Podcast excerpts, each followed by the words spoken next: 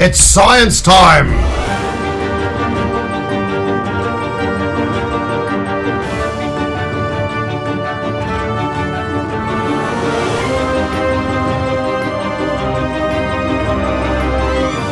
Sinapsando Comunicação Científica.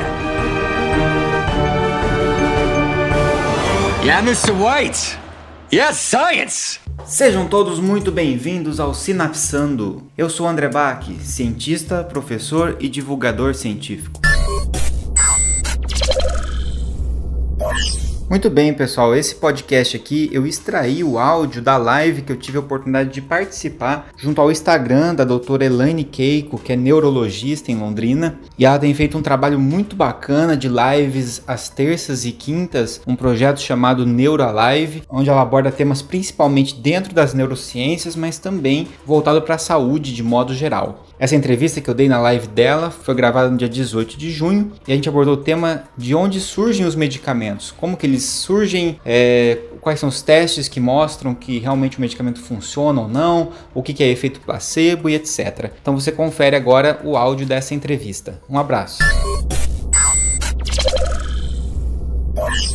Olá pessoal, boa noite. Mais um episódio de Neurolive. Hoje a gente tá no 14 episódio, olha lá. Hoje vai ser um dia muito interessante. Queria que vocês pudessem, que vocês fizessem perguntas, porque o Dr. André, ele é fantástico, ele é muito didático, acho que vai acrescentar muito pra gente, tá? Então eu queria falar um pouquinho da biografia do currículo do Dr. André ele tem graduação em farmácia, fez o mestrado e o doutorado dele em ciências fisiológicas e farmacologia aqui na UEL. Ele já deu aula aqui na UEL, tem alguns alunos dele aqui na live, eu sei, que vão vir aqui prestigiar o professor André. E ele foi embora para Rondonópolis para lecionar farmacologia na Universidade Federal de Rondonópolis. Queria agradecer muito a sua presença, já fiz aqui a sua anunciação, já te anunciei aqui pro pessoal, falei certo. do seu currículo currículo. O André não sabia da minha existência até que um amigo em comum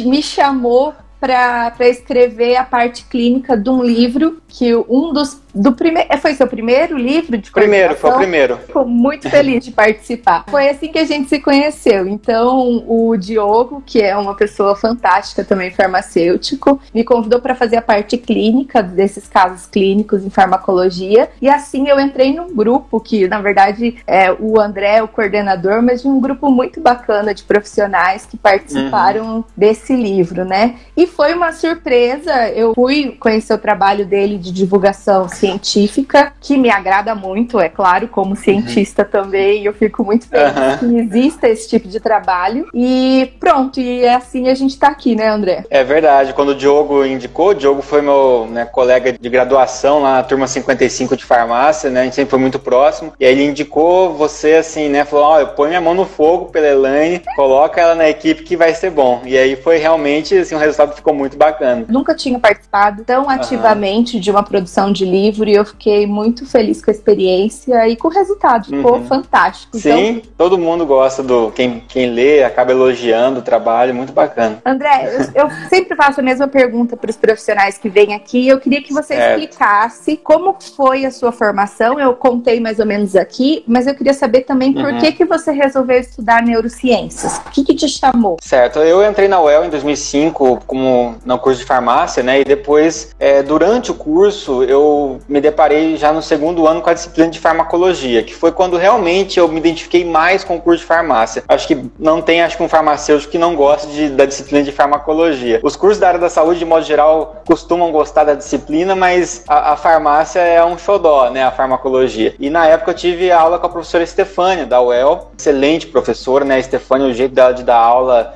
não importa o assunto que fosse, acho que eu já teria ficado encantado, mas ela começou justamente com o sistema nervoso central, que é a área área dela, né, a farmacologia do sistema nervoso central, e já de cara eu, eu me encantei pela área, justamente por ser muito diferente das outras áreas, muita coisa a ser descoberta, muita coisa que não se entende muito bem, é, hipóteses de mecanismos muito elaborados, e o quanto que a farmacologia contribuiu para a neurociência, né, como que a, a farmacologia vem normalmente primeiro na história antes da descoberta dos, das substâncias endógenas. Então você entende o efeito da, da maconha, por exemplo, e aí você vê que existe a anandamida e os endocannabinoides. Você conhece o efeito da morfina e aí você vê que existe os opioides endógenos. Você conhece o efeito da nicotina do cigarro, aí você vê que tem acetilcolina no nosso organismo. Então a, a farmacologia ela se mistura com a história da neurociência, né? E acho que foi por conta disso que eu comecei cada vez mais me aprofundar nisso, mestrado, doutorado, eu trabalhei com substâncias que de certa forma se relacionavam com o sistema nervoso central, com o cérebro, e aí acabei cada vez mais puxando para esse, esse lado, né? Eu acabei entrando já sempre no começo, desde o início, no curso de psicologia, com a psicofarmacologia, então sempre essa conversa também multiprofissional, né, com a psicologia me encantou bastante e para tentar unir essas, essas áreas de conhecimento, a neurociência consegue dialogar com todas elas, né? Então a neurologia junto com a psicologia, junto com a farmacologia e por aí vai. É, eu acho que a gente está numa época das áreas da saúde no geral e da ciência no geral, em que a gente tem tanto conhecimento científico que não é possível que um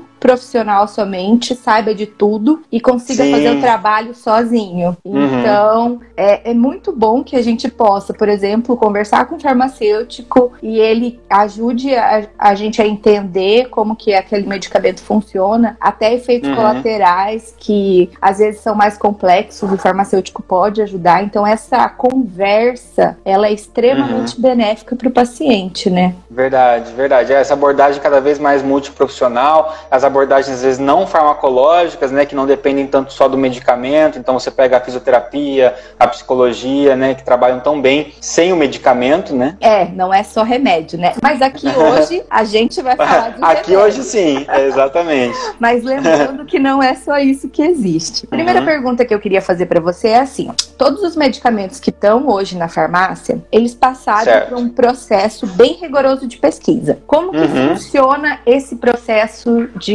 de, pesquisa? Bom, esse processo de pesquisa ele é um processo longo, né? Até o medicamento ele ser considerado um medicamento que faz efeito, que funciona, né? E aí, de modo geral, a gente pode dizer que a grande maioria realmente passou por todos esses processos, né? Muitas vezes a gente está habituado a, a imaginar que o efeito do medicamento, alguém descobre ele simplesmente por um caso que viu. Então, de repente, uma pessoa usou um medicamento, uma substância, se sentiu bem, ah, então serve para aquilo, né? Então, por exemplo, vamos supor que uma, uma pessoa usava um chá de uma planta lá e aquela planta falava que tratava dor, por exemplo, né? Para eu ter certeza que realmente aquela planta, aquela substância que está naquela planta realmente faz esse efeito, eu preciso de alguns testes que vão confirmar isso para mim, né? Não só confirmar que funciona, mas confirmar também que é seguro para o uso humano, em qual dose é seguro, porque a gente sabe, né, que os medicamentos eles são seguros em algumas doses, mas dependendo se a gente aumentar muito essa dose, a gente perde essa, esse perfil de segurança. Então, é, como descobrir tudo isso e como ter segurança de usar esses medicamentos. Então a gente acaba tendo que passar por algumas etapas, né? Então a etapa que a gente chama de pré-clínica, que ela vem antes, né, da etapa de uso em humanos, a gente faz testes, por exemplo, são feitos testes em animais, né, para a gente poder ver se, se tem algum efeito, se é, é bem tolerado no organismo vivo, né? E aí, com base nisso, a gente começa a tentar os testes clínicos em humanos. E aí são várias fases, né? A gente tem a fase 1, fase 2, fase 3, fase 4. São etapas né? Que é, eu brinco que é como se fosse o The Voice, né? Em que vai vários candidatos ali na, na pré-seleção e daí vai, vai caindo fora nas etapas quando vê algum campeão chega lá ou possíveis campeões que conseguiram chegar nas etapas finais e demonstrar realmente que, que aqui vieram, né? Só que daí diferentemente do The Voice aí que entra a diferença, no The Voice tem o voto popular, né? Que, que pode às vezes escolher um cantor que nem é muito bom, mas é carismático. Aqui a gente não pode correr esse risco, né, de, de um só pegar alguém carismático. A gente precisa de um medicamento que seja bom, de fato, que funcione. E é por isso que às vezes a pressão popular, etc., que a gente pode falar um pouquinho depois, pode atrapalhar um pouco esse processo, né? Então a gente precisa de um processo muito rígido. Então essa fase 1 que eu falei é a fase na qual vai ter alguns voluntários onde a gente vai testar a tolerabilidade em, em humanos. Quer dizer, será que os efeitos adversos que a gente viu que acontece lá no animal vai acontecer também nos humanos e eles vão ficar bem, as pessoas vão ficar bem tomando esse medicamento?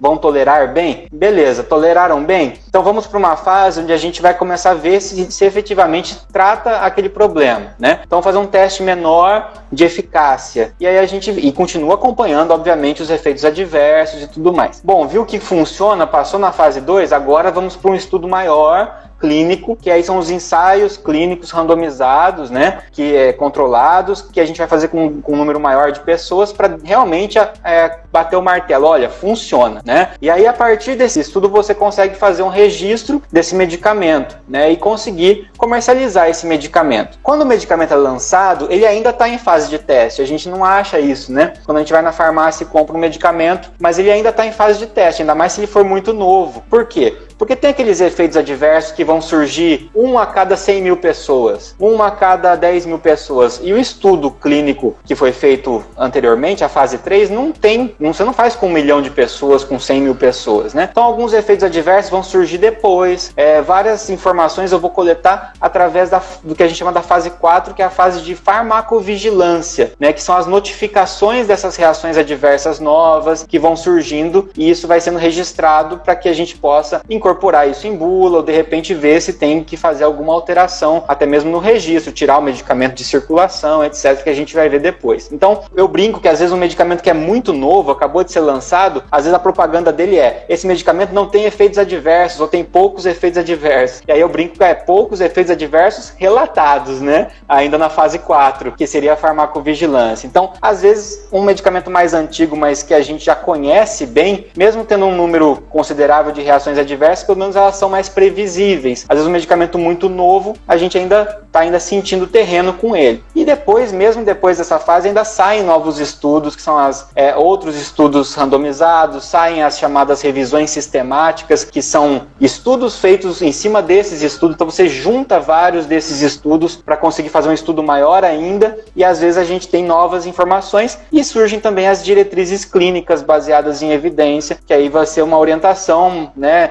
de protocolos que de repente, né, o clínico vai seguir ali, que é o ideal de se seguir em determinada situação. Então, mais ou menos é essa ordem que, que o medicamento passa, né? Pronto, foi um bimestre de farmacologia em cinco minutos.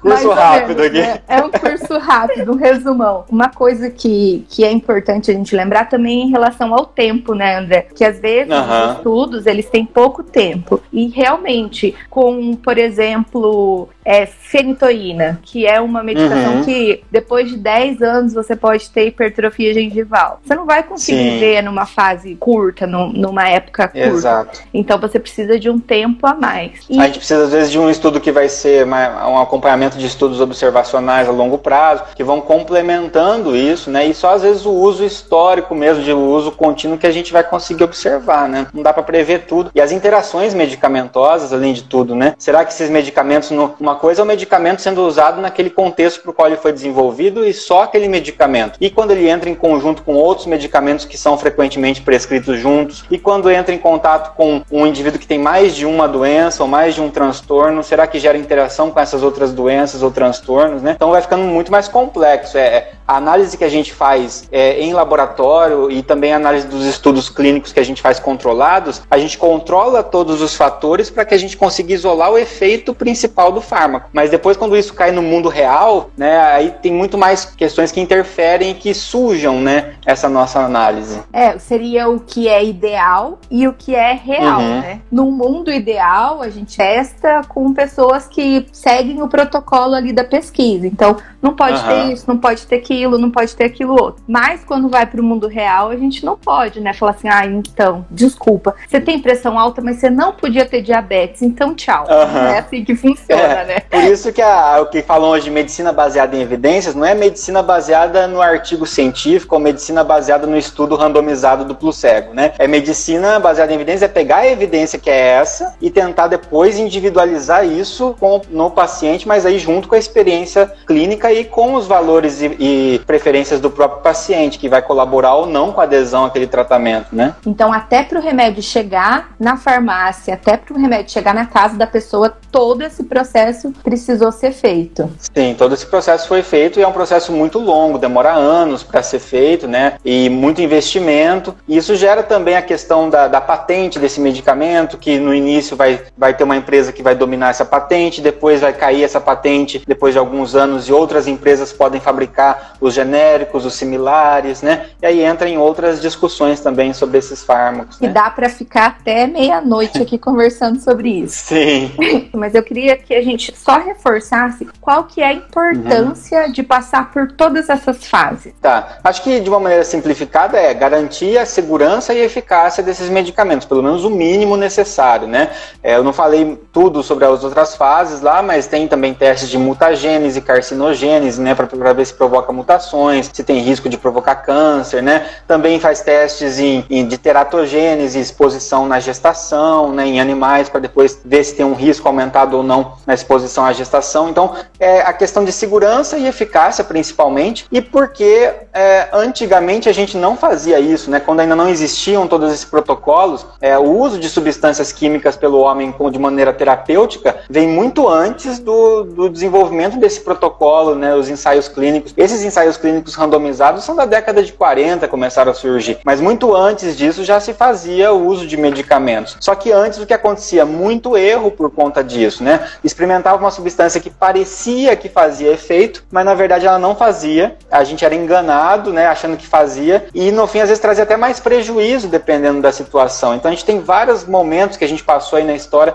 momentos obscuros, né? No qual se usou massivamente um medicamento para depois descobrir que ele na verdade fazia mais mal do que bem, e justamente por ter confiado em outras evidências que não esses ensaios. A gente ah, ficou baseando em estudo observacional, em relato de caso, em outras é, estratégias, né? Porque a gente, a gente tinha uma, uma visão científica muito parecida com aquela do, da química, né? Se eu misturar ácido com a base, gera um sal uma, quase que matemático, né? E eu achava que era isso. Se eu misturei isso com o paciente, o paciente melhorou, então o medicamento fez efeito, né? Mas não é, não é bem assim. A gente precisa controlar melhor esses estudos, né? Já que você comentou isso, que a gente pode ser enganado. Então eu uhum. queria que você explicasse sobre o efeito placebo. Certo. Então antes do efeito placebo, talvez entender o porquê que a gente tem que controlar esses estudos, né? Por que, eles têm que ser controlados ou não. É, o que, que é controlar um estudo? Quando a gente fala que um estudo é controlado, é que a gente está tentando controlar vieses, que a gente fala interferentes, né? E aí surge a história de ter um grupo controle ou não. Para que, que serve esse grupo? Então, eu geralmente comparo dois grupos. Eu pego um grupo de pessoas que vai usar o medicamento e comparo com um grupo de pessoas que também tem a doença, mas não vai usar o medicamento. Ou vai receber uma substância inerte, que depois a gente vai chamar de pílula placebo, ou uma substância que já existe no mercado e eu quero comparar se o, se o meu medicamento novo é mais eficaz ou tão eficaz quanto aquilo que já existe. E se for menos eficaz do que o que já existe, também não sei se compensa a gente lançar. Enfim, a gente precisa controlar. Para que, que a gente precisa de controle? Porque aquilo que eu tinha falado anteriormente sobre as pessoas usavam medicamentos no passado e às vezes achavam que estavam melhorando e não estavam, é porque a gente tem vários outros fatores pelos quais as pessoas se sentem bem usando um medicamento que não é por causa do medicamento ou por causa de uma substância química. Então a gente tem primeiro a história natural da doença. É, toda, quase toda doença tem o seu, o seu desenvolver, seu, seu desenvolvimento, desde que inicia até a hora que termina ou que gera algum desfecho. Né? Então, por exemplo, o resfriado. A gente sabe que o resfriado ele dura né, algum tempo limitado, né, autolimitado. Ele passa sozinho e dura aí, sei lá, vamos supor, uma semana de resfriado. Então, pode coincidir que quando você está justamente naquele pico, na pior, no pior dia do resfriado, você resolve tomar uma receita caseira que a sua avó falou, né? E aí você vai lá e toma a receita caseira bem quando tá no pico, tá na pior fase. Amanhã você já vai estar tá um pouquinho melhor porque o resfriado, a história natural da doença, o, evolu o evoluir do resfriado já iria diminuir. E isso coincide com o momento em que você toma aquela substância e você atribui o efeito de melhora na substância que você tomou. É a mesma coisa, sei lá, quem tem dor na lombar, tem dia que tá melhor, tem dia que tá pior. Aí eu uso um medicamento, uma, uma substância X e eu melhoro. Será que foi a substância ou é porque aquele dia naturalmente já dói menos mesmo, depois outro dia vai doer mais, né? Então uma das coisas é a história natural da doença. A gente tem que tomar cuidado para não misturar as coisas. Outra coisa é um efeito psicológico que se chama efeito Hawthorne. É um efeito que, as, que diz que as pessoas mudam o comportamento quando elas estão sendo observadas. Então quando a gente sabe que está sendo tratado é, ou está participando de um estudo científico, por exemplo, a pessoa, você vai participar desse estudo sobre a dor lombar, por exemplo. E aí a pessoa fala, puxa, eu tô participando de um estudo, tô me avaliando. E aí, de repente, ela vai sentar no sofá em casa, ela fala, opa, eu tô participando de um estudo, peraí, vou ser avaliado, deixa eu ajustar minha, minha postura. E aí, de repente, ela começa a ter menos dor na costa, mas não por causa do medicamento, por causa que ela melhorou a postura dela né? Porque ela está sendo observada. É, ou ela melhora a alimentação dela, porque ela sabe que ela faz parte de uma observação. Aí a gente tem o efeito placebo, né? Que é o que você comentou, que é a expectativa. Depois a gente pode, eu volto um pouquinho mais nele para falar mas a expectativa daquilo fazer o efeito é, terapêutico é terapêutico por si só, né? Então a própria expectativa não é a substância, mas o fato de eu esperar melhorar a minha dor ou controlar a minha dor com um medicamento já faz com que o meu corpo reaja, entre aspas, melhorando um pouco a minha dor através justamente de modular a neurotransmissão, de liberar algumas substâncias químicas no meu próprio organismo que já pode reduzir a minha própria dor. E também às vezes tem o efeito do acaso, né? Isso que eu, que eu disse, geralmente as pessoas elas buscam uma intervenção quando tá no pico, quando tá pior. Então começou a doer minha costa, começou a doer. Quando dá o pico de dor, as pessoas buscam a intervenção. Só que quando você está no pico de dor, você já está no limite, né? Então é difícil piorar e mais para cima. Então geralmente vai para baixo quando vai. Então coincide geralmente o pico com a, com a queda. Então aí você acaba tomando na hora que vai cair já. Então acho que esses são os principais é, interferentes. Desses, o placebo talvez seja o mais interessante de todos, né? Ah, acho que dá para citar aqui um experimento foi o Daniel Morman e outros pesquisadores eles fizeram uma pesquisa com úlcera, né? Então eles pegaram pacientes com úlcera gástrica e resolveram tratar com placebo. Só que em vez de eles tratarem medicamento versus placebo, eles trataram quatro pílulas de placebo versus duas pílulas de placebo. Então, um grupo tomava dois comprimidos placebo, o outro tomava quatro. E quem tomava dois comprimidos, uma parte dos pacientes melhorou da úlcera, outra parte não. E quem tomava quatro melhorava mais, né? Era mais intenso o efeito. Então, o que ele trouxe para nós disso é que o efeito placebo não apenas ele existe, mas ele também está relacionado com o significado cultural que o medicamento tem para nós. Então, se eu acredito que mais remédio é mais saúde, né? Quanto mais eu tomo, mais efeito faz. Se eu tomar quatro comprimidos placebo que não tem nada ali dentro, eu melhoro mais do que se eu tomar dois. E a gente sabe também por outros experimentos que se eu tomar uma injeção placebo, ela faz mais efeito que o comprimido placebo, né? Se eu fizer uma, uma cirurgia placebo, né? O que é uma cirurgia placebo?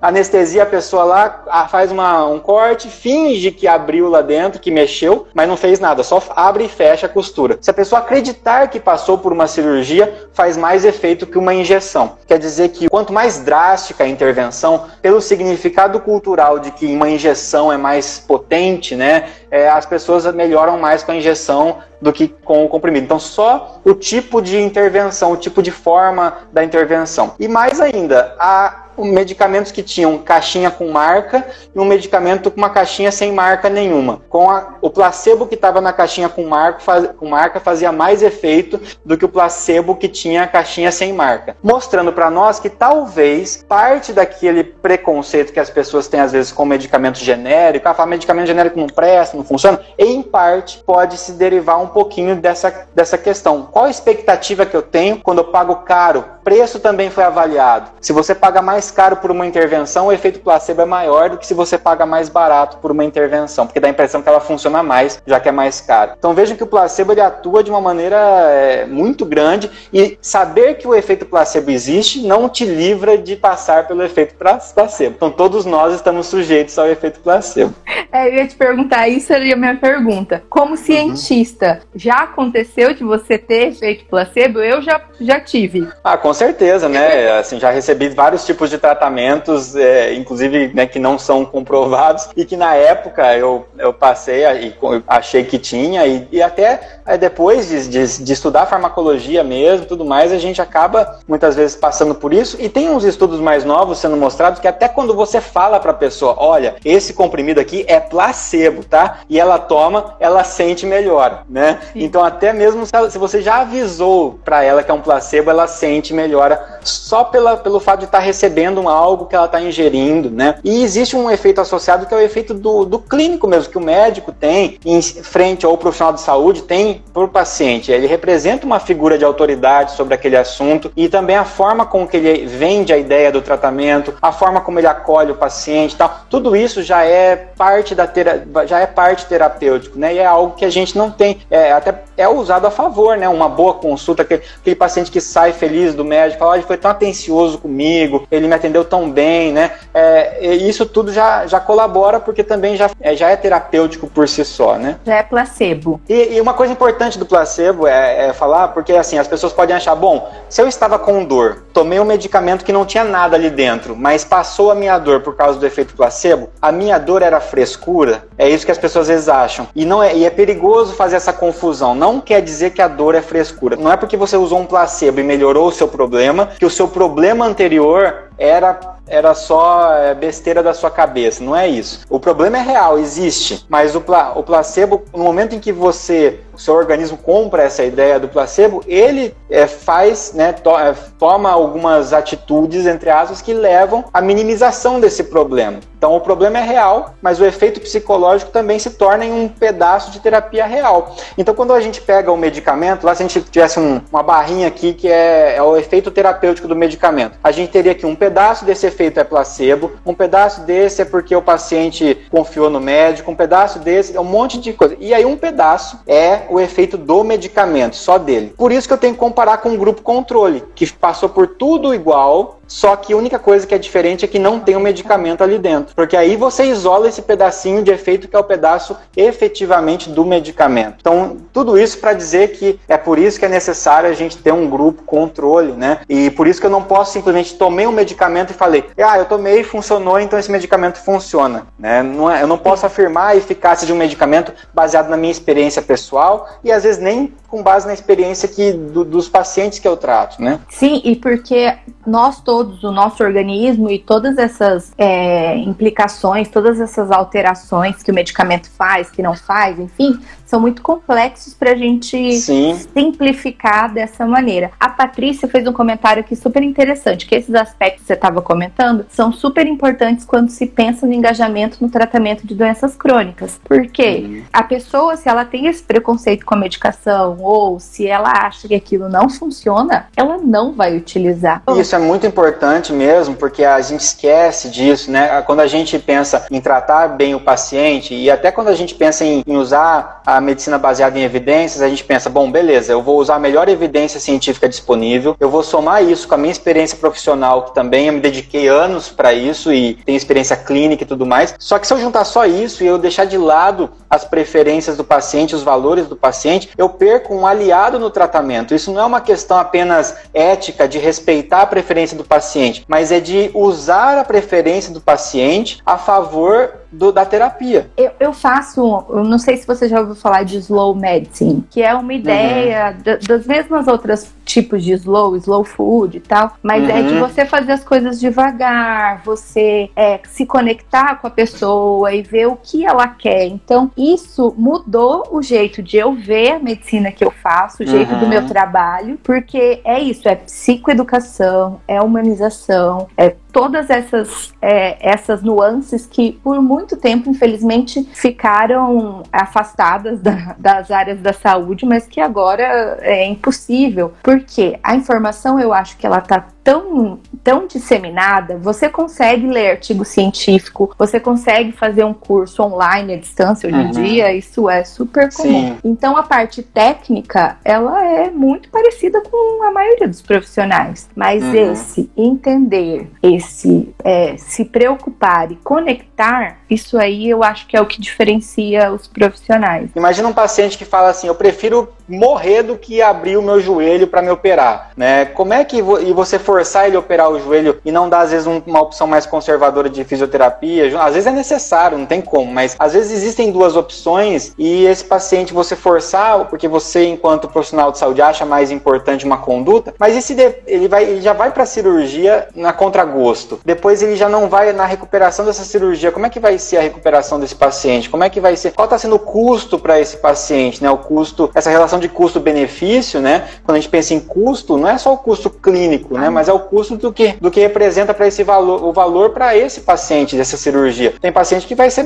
tranquilo, tem paciente que não, que vai ficar desesperado, vai ter ansiedade, depois não vai fazer fisioterapia direito para recuperação da cirurgia, vai, não vai aderir ao tratamento, né? Então, isso tudo é, é, é jogar contra, né? Sim. Aí, uma aluna perguntou, professor, fala sobre efeito nocebo também. O nocebo vem justamente também nessa linha da expectativa, né? Eu tenho expectativa de melhorar, de ficar bem, de ser terapêutico, por isso o medicamento acaba fazendo efeito placebo. E placebo vem da, da ideia de agradar, né? Esse nome vem, deriva né, de radicais que indicam agradar. O nocebo já vem desse, desse radical noce, né? Nocicepção, de dor, de dano, né? Por eu estar usando um medicamento, uma, uma substância que eu acho que funciona terapeuticamente, eu também já tenho a ideia cultural de que uma substância química pode trazer efeitos adversos, pode trazer prejuízos. Então o efeito nocebo é esse efeito, é quando eu tenho efeitos adversos de uma substância que não tem efeito nenhum, né? Então começa a passar mal, ah, tomei, nós já senti uma palpitação aqui, tomei isso aqui, acho que não me fez bem esse medicamento, né? E nem era um medicamento, era uma pílula de açúcar. Ah, nossa, tá me dando náusea,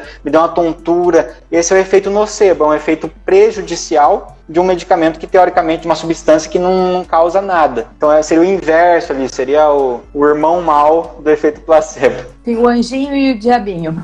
E, e daí perguntaram pra gente sobre a farmacovigilância. É, na sua opinião, a farmacovigilância nas indústrias farmacêuticas funciona bem e ajuda nessa questão de eventos adversos? Que era mais ou menos essa pergunta que eu ia te fazer. E o medicamento que já foi uhum. para farmácia, ele pode ser retirado? Isso já aconteceu antes? Já. Então, é sim, né? É um medicamento que pode que vai para farmácia, ele pode e deve ser retirado se houver um problema. A farmacovigilância serve justamente para isso, né? Sobre a pergunta se a, se a indústria por si só ela dá conta dessa farmacovigilância, provavelmente não, né? Então a indústria ela vai obviamente, valorizar o produto que ela tem é, e enaltecer os pontos positivos, e isso até na forma do marketing, a forma como ele vai abordar os profissionais de saúde, né? Não que ela vá simplesmente dizer que não existe efeito adverso, mas vai, vai dar uma boa valorizada no efeito é, terapêutico, uma, né? Uma maquiada, né? Uma, uma maquiada, exatamente, né? E, e, então os riscos ficam, ficam de maneira secundária. Quando a gente pensa na propaganda que a indústria faz, ela vai sempre valorizar, enaltecer muito os efeitos benéficos, né? E, e menos os efeitos negativos. E muitas vezes os estudos que a indústria conduziu, como a gente falou anteriormente, não teve tempo suficiente, etc., para mostrar alguns efeitos que aí a própria indústria pode desconhecer, né? E aí o papel da farmacovigilância é justamente esse. Os profissionais de saúde podem notificar, né? Existe uma ferramenta, uma plataforma de notificação voluntária de profissionais de saúde de efeitos adversos, né? Que você pode notificar na, na Anvisa, por exemplo. Medicamentos como, por exemplo, Vioxx, né? Então a história lá dos Oxibis, que são os anti-inflamatórios é, que são mais seletivos, que a gente fala, né? São aqueles anti-inflamatórios que vieram com a promessa de que não causavam gastrite, mas eles tinham um, um outro efeito que era aumentar a incidência de eventos tromboembolíticos, de formar trombose, etc. Né? E isso acabou ficando muito em evidência que quanto mais seletivo o medicamento, mais chance de provocar esses efeitos. E o Vioxx era o mais seletivo, né? O Rofecoxib. Então ele acabou depois de um tempo retirado do mercado, mas depois que já tinha tido né, óbitos relacionados ao seu uso. A gente teve o Avand aqui no Brasil, né, que é a rosiglitazona, que é um medicamento para diabetes, também foi tirado depois de uma meta-análise. Né? Essa, essa, esses estudos que eu falei para vocês lá no começo, que tem um estudo clínico que aprova o uso do medicamento, mas depois fazem outros estudos é, clínicos e somam todos esses estudos numas revisões sistemáticas, que é, que é o topo da nossa pirâmide de evidência, né? Às vezes, ao somar vários estudos, um estudo fala que funciona, outro fala que não funciona, outro fala que funciona muito, outro fala que funciona pouco. A hora que você junta todos esses dados, você vê se vale a pena ou não. E aí, por exemplo, a rosiglitazona estava aumentando a incidência de efeitos cardiovasculares também, por isso alguns locais resolveram retirar do mercado, né? E isso é feito com vários medicamentos. Então pode sim retirar do mercado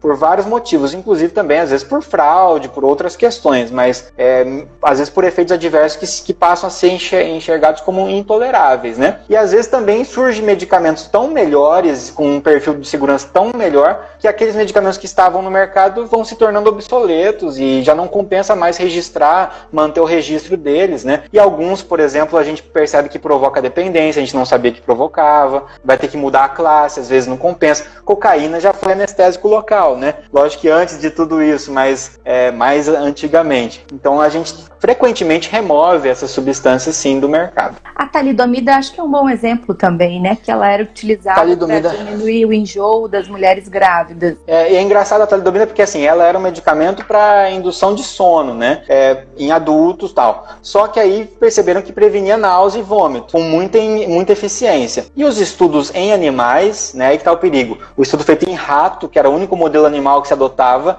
não mostrou alteração na gestação. E aí é, teve a falsa segurança de que não teria alteração na gestação humana e alguns países resolveram adotar como estratégia, ah, vamos usar para prevenir. Começou a ser usado, foi, um, foi, o que a gente chama de reposicionamento, né? Um fármaco que era usado para uma coisa foi reposicionado para outra, para outro público, sem os devidos estudos, né? Teve países que se recusaram, falaram, não, ó, não tem os estudos suficientes para fazer isso. Teve lugar que aceitou. E aí provocou, né, malformação, focomelia, que nasce as crianças sem membros, e a partir daí começou a se exigir outros modelos animais para exposição na gestação, não só o rato, por exemplo, que a gente saberia que um, um modelo só não é garantia para nós de que não vai se reproduzir esse efeito em, em humanos, por exemplo, né? Então a talidomida é um exemplo desse quando a gente pensa, isso está muito em alta hoje, né? Ah, vamos pegar um medicamento que se usa para tal coisa para tratar essa doença. É só, é só transportar. Não é só transportar. Quando a gente transporta, quando a gente reposiciona, a gente está tratando um outro contexto. E esse outro contexto pode ser desastroso, dependendo do que eu faço, né? E eu queria te perguntar essa coisa de acesso, é, apelo popular, da parte política, porque assim, se um medicamento ele não tem aprovação da Anvisa, significa que ele não funciona? Ou pelo contrário, se o medicamento tem aprovação da Anvisa, Anvisa é certeza que ele funciona?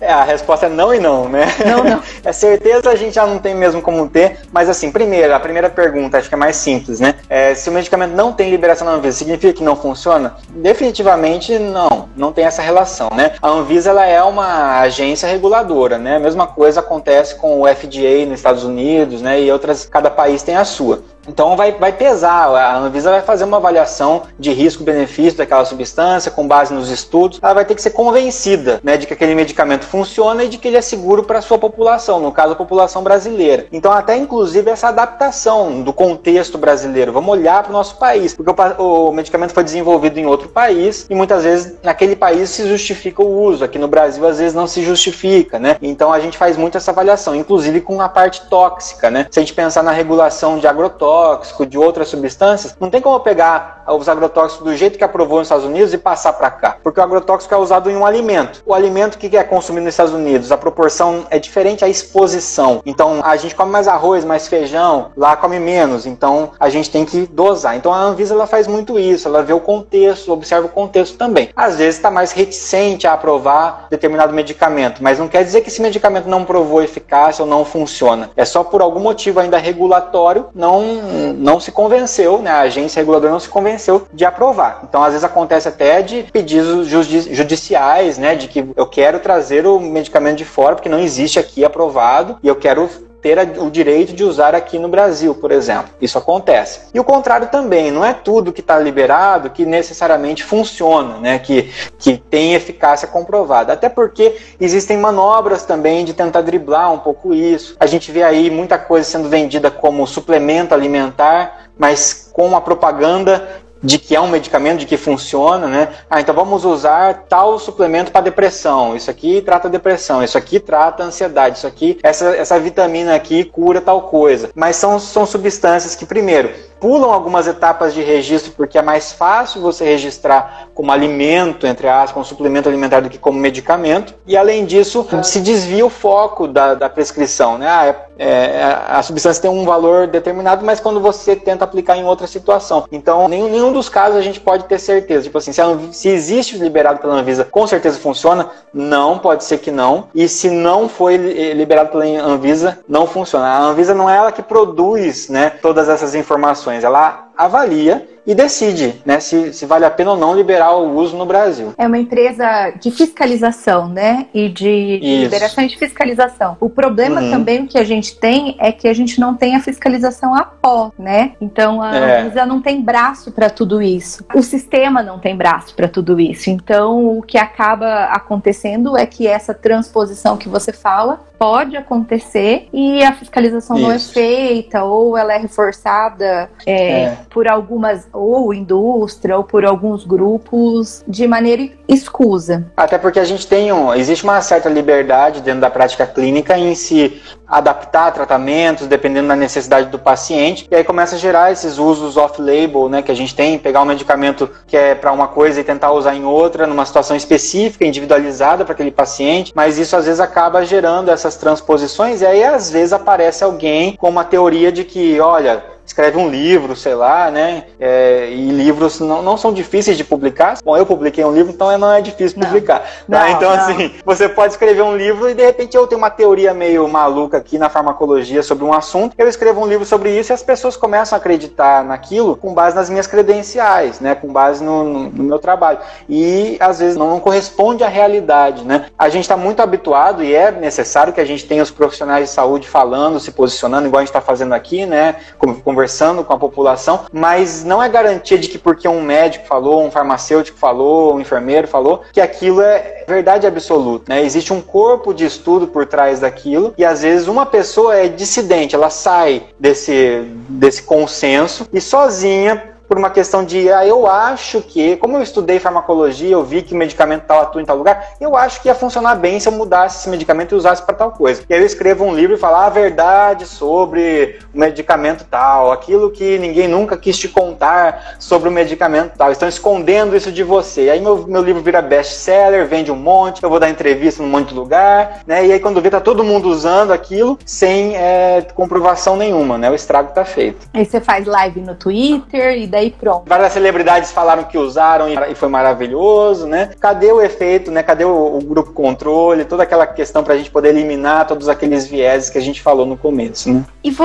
e você acha que tem, assim, essas notícias falsas, assim, tem alguém que uhum. se beneficia com elas? Você acha que, que... Porque eu acredito que deva ter, né? Mas não, uhum. não quero não quero te influenciar. Fale o que você acha. Tá. Não, sim, com certeza, né? As notícias, as fake news, né? Elas podem, desde ser algo simplesmente vai beneficiar uma pessoa específica que vai ganhar muita visibilidade por causa de algo, né? Então, como eu falei, esse exemplo que eu dei antes, de repente a pessoa tá famosa, falando um monte de coisa sobre aquilo, é, e vira o herói de não sei da onde porque ela defende um tratamento revolucionário que a indústria não quer que você saiba e vão me mandar, vão me mandar matar, tô sofrendo até ameaça de morte por estar tá falando dessa verdade que ninguém nunca contou para você, tal. E tem isso. Tem também o uso político que a gente tem visto, né? Então, assim, você pegar como uma moeda de troca por popularidade, né? Então, eu vou fazer isso porque daí a população vai gostar da minha atitude, porque eu estou preocupado com a saúde das pessoas, então, é, liberando esse medicamento que ninguém quer que libere. E a gente já viu isso acontecer recentemente com a fosfetanolamina, por exemplo, que foi a chamada pílula do câncer, né? Foi pressão popular também e uso político, que a gente sabe.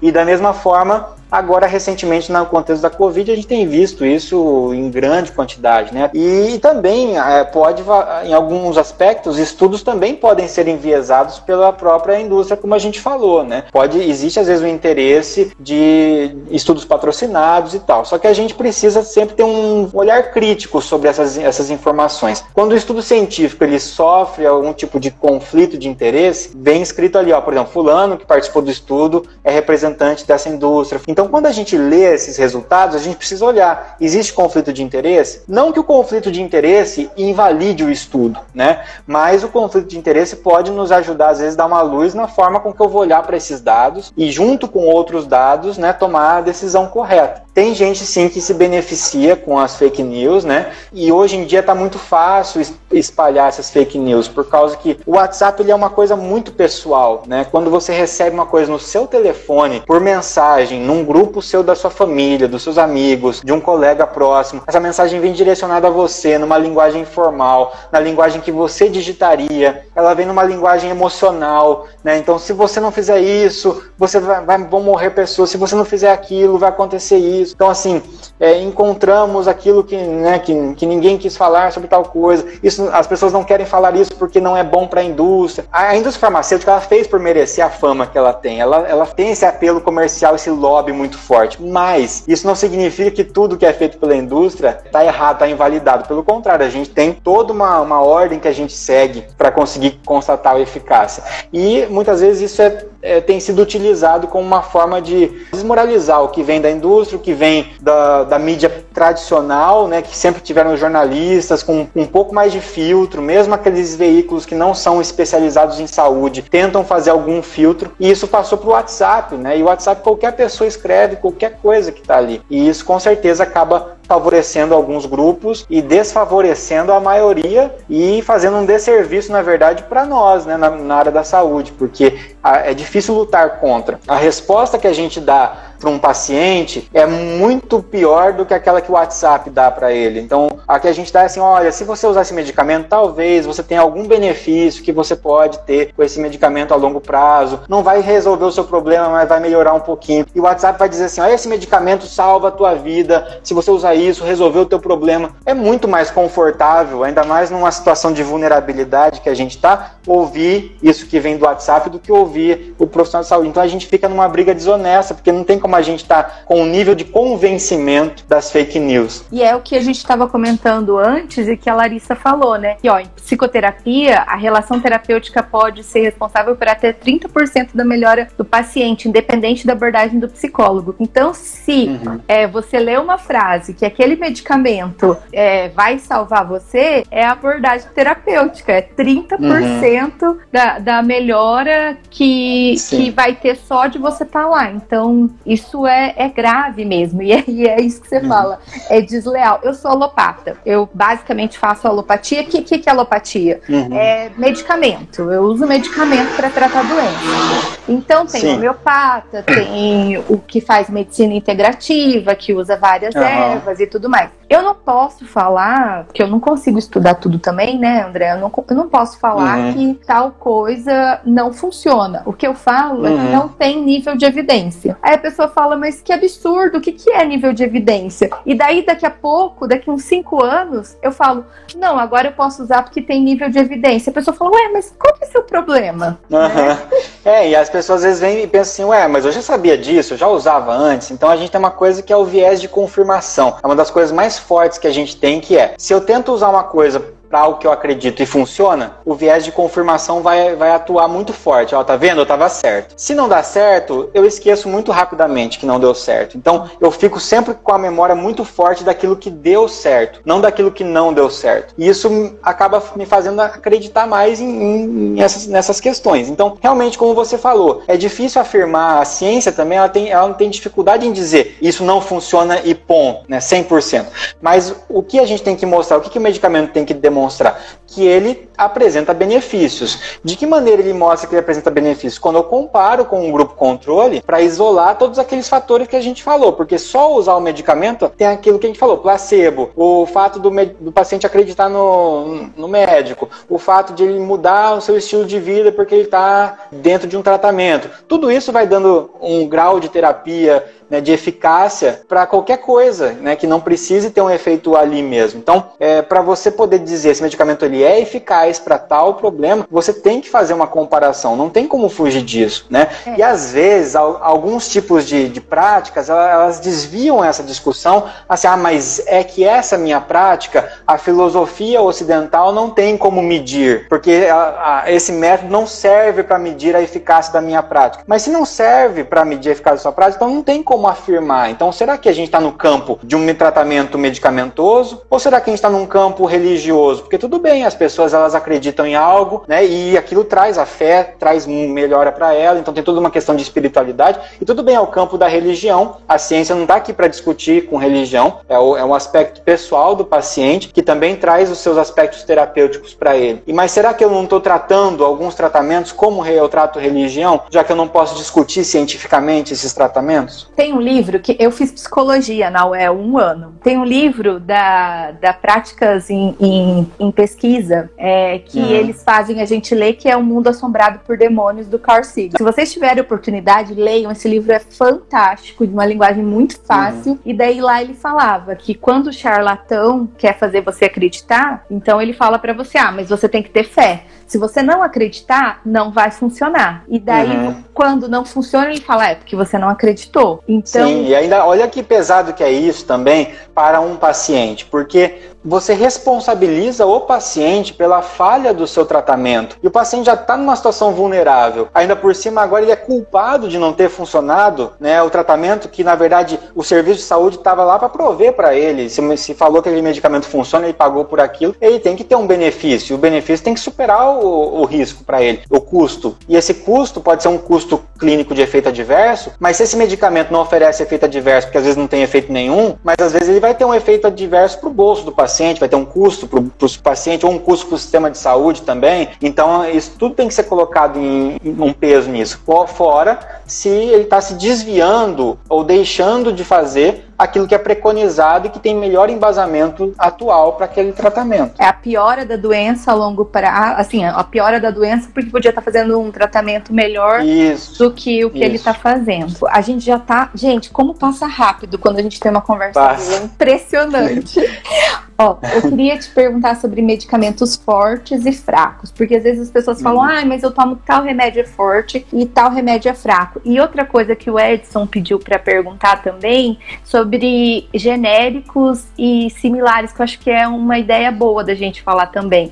Então, se tá você bom. conseguir é. falar tudo Vamos ver se dá tempo de resumir. Eu falo muito, esse é o problema. É, é difícil falar nesses termos, né, pra gente. É um termo popular, né? Aí isso é forte demais. E depende, é, cada paciente tem uma percepção do que é isso. Às vezes o forte e o fraco tem a ver para esse paciente com eficácia mesmo, né? Esse medicamento tira minha dor totalmente, esse medicamento tira parcialmente minha dor quando eu tomo. Então ele chama o que tira toda a dor de forte e o que tira pouca dor de fraco. Às vezes o medicamento tem muito efeito adverso ou faz ele ficar sonolento, é, ou alguma coisa assim. Então ele chama esse de forte, porque ele, ah, esse me derruba, então é forte. Então, assim, a gente pode falar, às vezes, em termos de potência, né? O medicamento é mais potente, menos potente. O que, que significa potência? Potência é o quanto eu preciso daquela substância para fazer o efeito que eu quero. Então, por exemplo, se para tirar minha dor tem um medicamento que tira minha dor com 10 miligramas e outro medicamento tira minha dor com 100 miligramas, o que tira minha dor com 10 miligramas é mais potente que o que tira minha dor com 100 miligramas miligramas. Então, teoricamente, ele é mais forte o de 10 miligramas. Mas quando você vai usar esse medicamento, quando alguém vai desenvolver para você usar, o objetivo do desfecho final é que você não sinta dor. Então, possivelmente, essa marca aqui, esse, esse princípio ativo vai ser dado para você na dose de 100 miligramas. Esse vai ser dado para você na dose de 10 miligramas. E às vezes a eficácia, que é diferente de potência, a eficácia é capacidade de tirar a sua dor, capacidade de produzir o efeito. Os dois tiram na mesma intensidade. Então, tanto faz se um é mais potente que o outro. O que importa é ser eficaz. Às vezes, um medicamento muito potente, ele tem um risco maior de uma intoxicação, por exemplo, porque como ele é muito potente, se eu aumentar um pouquinho a dose, eu já começo a me aproximar de uma dose mais tóxica, né? Então tem o que a gente avalia sempre no, na hora de usar um medicamento é esse medicamento ele é eficaz, consegue produzir o efeito que eu quero e ele é seguro. Pronto, é isso que eu vou avaliar na hora, né? Se é forte ou fraco, às vezes a antibiótico, as pessoas falam, antibiótico é um negócio forte, né? Se é controlado é forte, né? Então. É. E eu vejo, e eu, eu, eu tento explicar de uma maneira assim, que é, é como se você fosse comparar uma melancia e um cacho de uva. É, você não tem como comparar, porque um cacho de uhum. uva vai ter umas 15 uvas. E uma melancia vai uhum. ter uma melancia só, mas pode pesar 2 quilos. Sim. Então, às vezes é difícil a gente falar. Mas assim, a pergunta do Edson, eu vou fazer ela completa, porque ele perguntou algumas coisas. O que ele tá. perguntou é assim: o que, que você acha, como farmacêutico, do medicamento que vem com a receita com o nome e daí depois o balconista troca o medicamento que veio com aquele nome em especial. Se é certo ou não, não é uma questão. A gente tem que pensar legalmente, né? Legalmente, pode ser feito isso? Pode. Pode ser substituído por um genérico. O genérico, ele é, por lei, intercambiável pelo medicamento de referência, né? Então, o medicamento de referência é aquele que foi o inovador, que trouxe, né? A, a molécula, passou por todas aquelas etapas que a gente falou, de pesquisa, desenvolvimento, foi lançado com a patente tudo mais, com um nome comercial um nome fantasia. Normalmente foi investido muita propaganda também dele tudo mais. E é um medicamento mais caro normalmente, né? E depois que cai a patente dele, é como se aquela receita de bolo que a pessoa passou desenvolvendo um tempão até chegar no bolo perfeito, aí as pessoas têm acesso a essa receita, agora elas podem fazer o mesmo bolo mais rapidamente do que ter que desenvolver o bolo do zero. Basicamente é isso, né? Então o genérico acaba entrando nisso. Por lei, ele pode ser intercambiável, que a gente fala, então você pode trocar. Existe uma situação na qual não pode trocar. Se o médico o médico tem autoridade para escrever, não autorizo substituição por genérico. Né? Quando o médico faz isso, quer dizer, não deve ser trocado pelo genérico. Tá? É, isso é uma questão de lei também. Assim como está na lei poder substituir por genérico, está na lei não poder substituir por genérico se o médico não autorizar a troca. Né? Mas recomenda-se que, pelo menos no SUS, etc., os médicos prescrevam pelo nome químico da substância e, e que depois o paciente decida ou o que tiver disponível na rede, por exemplo, vai ser dado para aquele paciente. Né? Bom, de qualquer forma, é, então eu não acho que seja antiético fazer a troca ou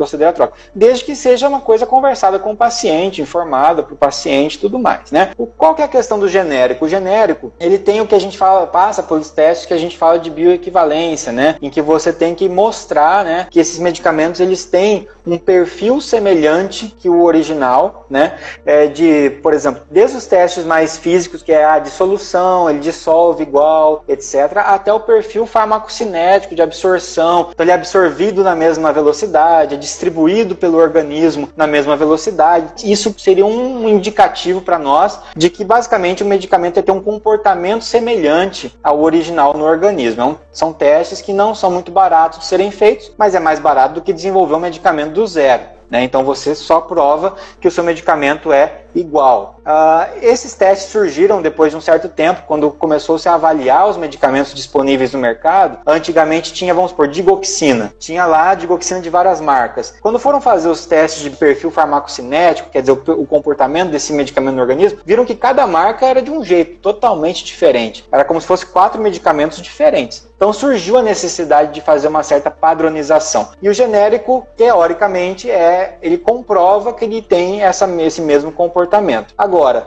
existe tudo isso que até né, a Elaine falou aqui, da dificuldade que a Anvisa tem, por exemplo, que a vigilância tem, de conseguir fiscalizar tudo, né, se tudo realmente é feito do jeito que se fala que é feito, do jeito que se está no papel. A princípio, eu, enquanto farmacêutico, enquanto profissional da saúde, né, enquanto alguém também que segue as, as normas e as a legislação vigente no país, eu tendo a confiar no genérico do jeito que ele está dizendo ali. Apresentou os, os, testes de equivalência e disponibilidade, então ele comprovou que ele é igual. Eu mesmo, pessoalmente, faço uso né, de genérico. Mas tem muitos fatores que influenciam. Então, qual que é o problema? O problema está a gente tem uma, uma, certa ideia de que genérico é pior do que o medicamento de referência, funciona menos, é, é de má qualidade. E essa ideia ela vem de vários locais, vem do, da pessoa que usou e, e, sentiu que era menos, parece, para ela, do médico que prescreveu e fala que parece que para os pacientes dele não é tão bom quando ele prescreve. Vem de vários lugares essa ideia. E é difícil saber se realmente, né, o que, que a gente precisava? De um estudo clínico randomizado, igual onde você tem, em vez de placebo e medicamento original, você tem que ter o original e o genérico. Né, para a gente tirar essa dúvida. Mas se a gente for fazer isso para todos os medicamentos que estão no mercado e toda a marca de genérico que lança, não tem dinheiro para fazer tudo isso, não tem tempo, não tem paciente e não tem motivo para expor tanta gente a, a, esses medicamentos, né? Então, tudo isso pode estar sendo influenciado, não só, ah, às vezes não fiscalizou muito bem e aí eles trocaram um componente da fórmula para baratear e não está funcionando tão bem. Pode ser isso? Pode. Mas pode ser porque o paciente não confia tanto no, no genérico e a gente viu que existe uma influência cultural da marca, do preço, sobre o efeito placebo e isso diminui? Pode ser isso também, né? Então tem muitas coisas que influenciam nessa questão do genérico e, e muitas vezes isso vem do profissional de saúde, né? Ou o profissional de saúde fala, olha, não compra o genérico não que não presta. Aí pronto, né? Se o paciente de repente ele não tem condição financeira de comprar o original, ele compra o genérico que veio justamente para aumentar a, o acesso ao medicamento. Ele pega e já vai comprar e já vai começar atrás no tratamento porque ele perdeu um pedacinho do efeito terapêutico que não era do medicamento, que era de acreditar no tratamento ou de acreditar no placebo, né? É. Então você deixou ele em desvantagem, né? Se você puder só mais uma coisa, queria que você explicasse o que é, é medicamento similar. Daí eu te tá. libero. Não, tá ótimo. Então a gente tem lá o genérico, o similar e o referência. Quando surgiu essa denominação, então a gente tinha o referência, que era o o primeiro, e tinha um nome comercial, vamos supor, Tilenol para paracetamol. Então, Tilenol lá, referência. Aí vem o genérico. O genérico é o nome químico da substância, paracetamol. E a tarjinha genérica lá, beleza. Só que nessa mesma época em que se estava surgindo lá os testes de bioequivalência, biodisponibilidade, quando o medicamento comprovava que ele era bioequivalente, ele poderia receber o selo de genérico. Então ele estava provando, ó, o meu medicamento funciona no organismo igual o de referência, então por isso ele pode ser trocado, intercambiável, né? Posso trocar um pelo outro porque em teoria eles são muito parecidos. Na ciência a gente nunca vai dizer que é igual, mas a gente vai dizer então que eles são muito pouco diferentes, com uma margem de erro baixa, né? É isso que a gente vai afirmar. Ok.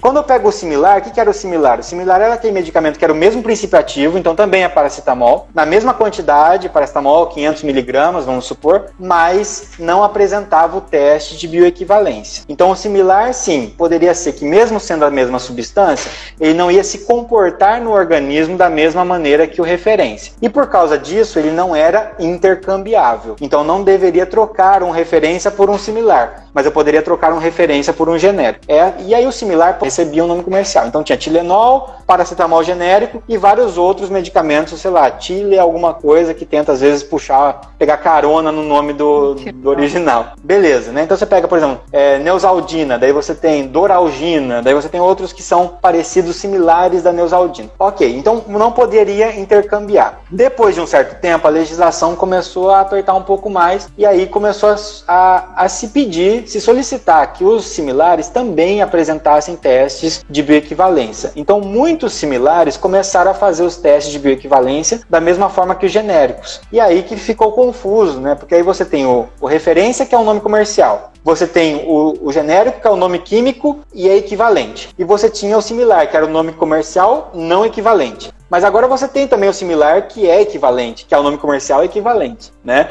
E aí e existe uma lista na Anvisa que chama lista de similares intercambiáveis, que são aqueles medicamentos similares que também apresentam os testes de bioequivalência, né?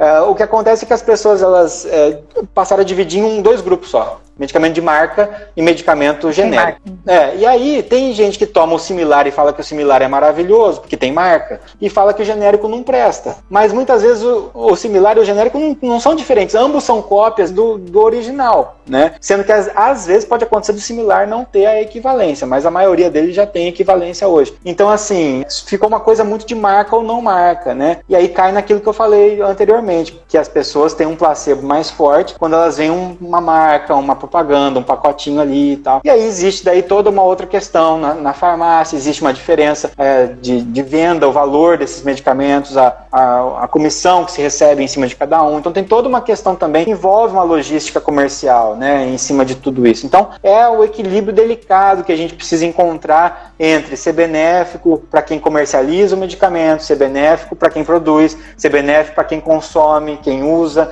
ser benéfico para quem prescreve também, que sabe que está tratando bem o seu paciente, e tudo isso sofre muita interferência, né? Então é por isso que eu tento sempre ter, é, avaliar o máximo possível com base na ciência, porque acho que tudo começa com base na ciência. Quando a gente pega, é, não tem como você individualizar um tratamento para um paciente, individualizar a partir da onde? Da onde está pegando o geral para individualizar? O geral tem que ser através de estudos sérios. Aí você individualiza. Você fala assim, ah, eu trato meu paciente da minha cabeça. Não, você está individualizando. Você individualiza a partir de algo que foi comprovado. Aí você individualiza para esse paciente. Aí você leva em consideração depois as preferências do paciente. Aí você tem outra. Ah, essa é a beleza, né? essa que é a arte né, da, da medicina, individualizar o tratamento, entregar aquilo que foi feito de uma maneira é, ampla pela ciência dar isso na dose própria, personalizar, fazer o, o pacotinho VIP para cada paciente, né? E isso tentando ser conectivo com o paciente, tentando é, aceitar todas as crenças dele e colocar nesse balaio o que ele quer, o que ele espera e uhum. honestidade. E, que, e isso é muito diferente de você é, também prescrever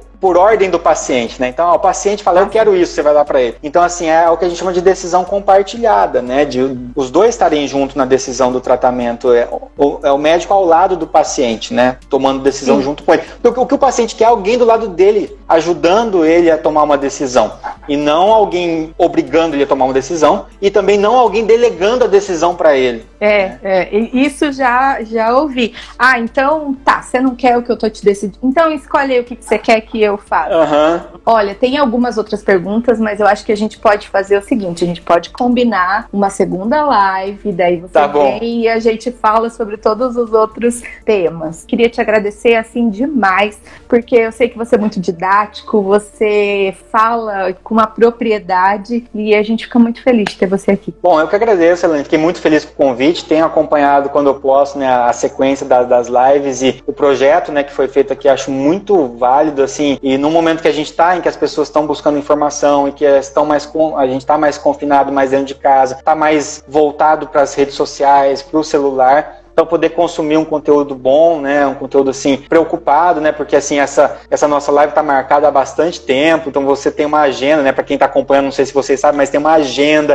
né, então a Elaine ela, ela programa, seleciona as pessoas e daí ela vê o tema junto, né, o que tema que vai ser melhor, que tema que vai ser mais bacana. Então assim eu queria parabenizar pela pelas essas lives, estão sendo muito bacanas e é dizer basicamente isso, né? Que a gente tem que fazer o possível, quem for profissional da saúde aqui, né? Aliar o conhecimento científico à sua prática clínica, incorporar é, e não achar que o conhecimento científico está aqui para engessar a prática clínica. Então, ah, agora tem que ficar seguindo só o que está no artigo. Não é isso, mas é entender o artigo para individualizar na sua, pra, na sua prática clínica e respeitando e tomando a decisão junto com o paciente. Acho que é assim que a gente vai conseguir melhorar o atendimento em saúde dos nossos pacientes, né? Não, perfeito. A ciência está do nosso nosso lado, não contra a gente.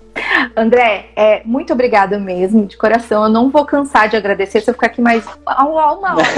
Imagina. Além, eu vou ficar te agradecendo. Não, eu que agradeço o convite, fiquei muito feliz e precisando, estamos aí de novo.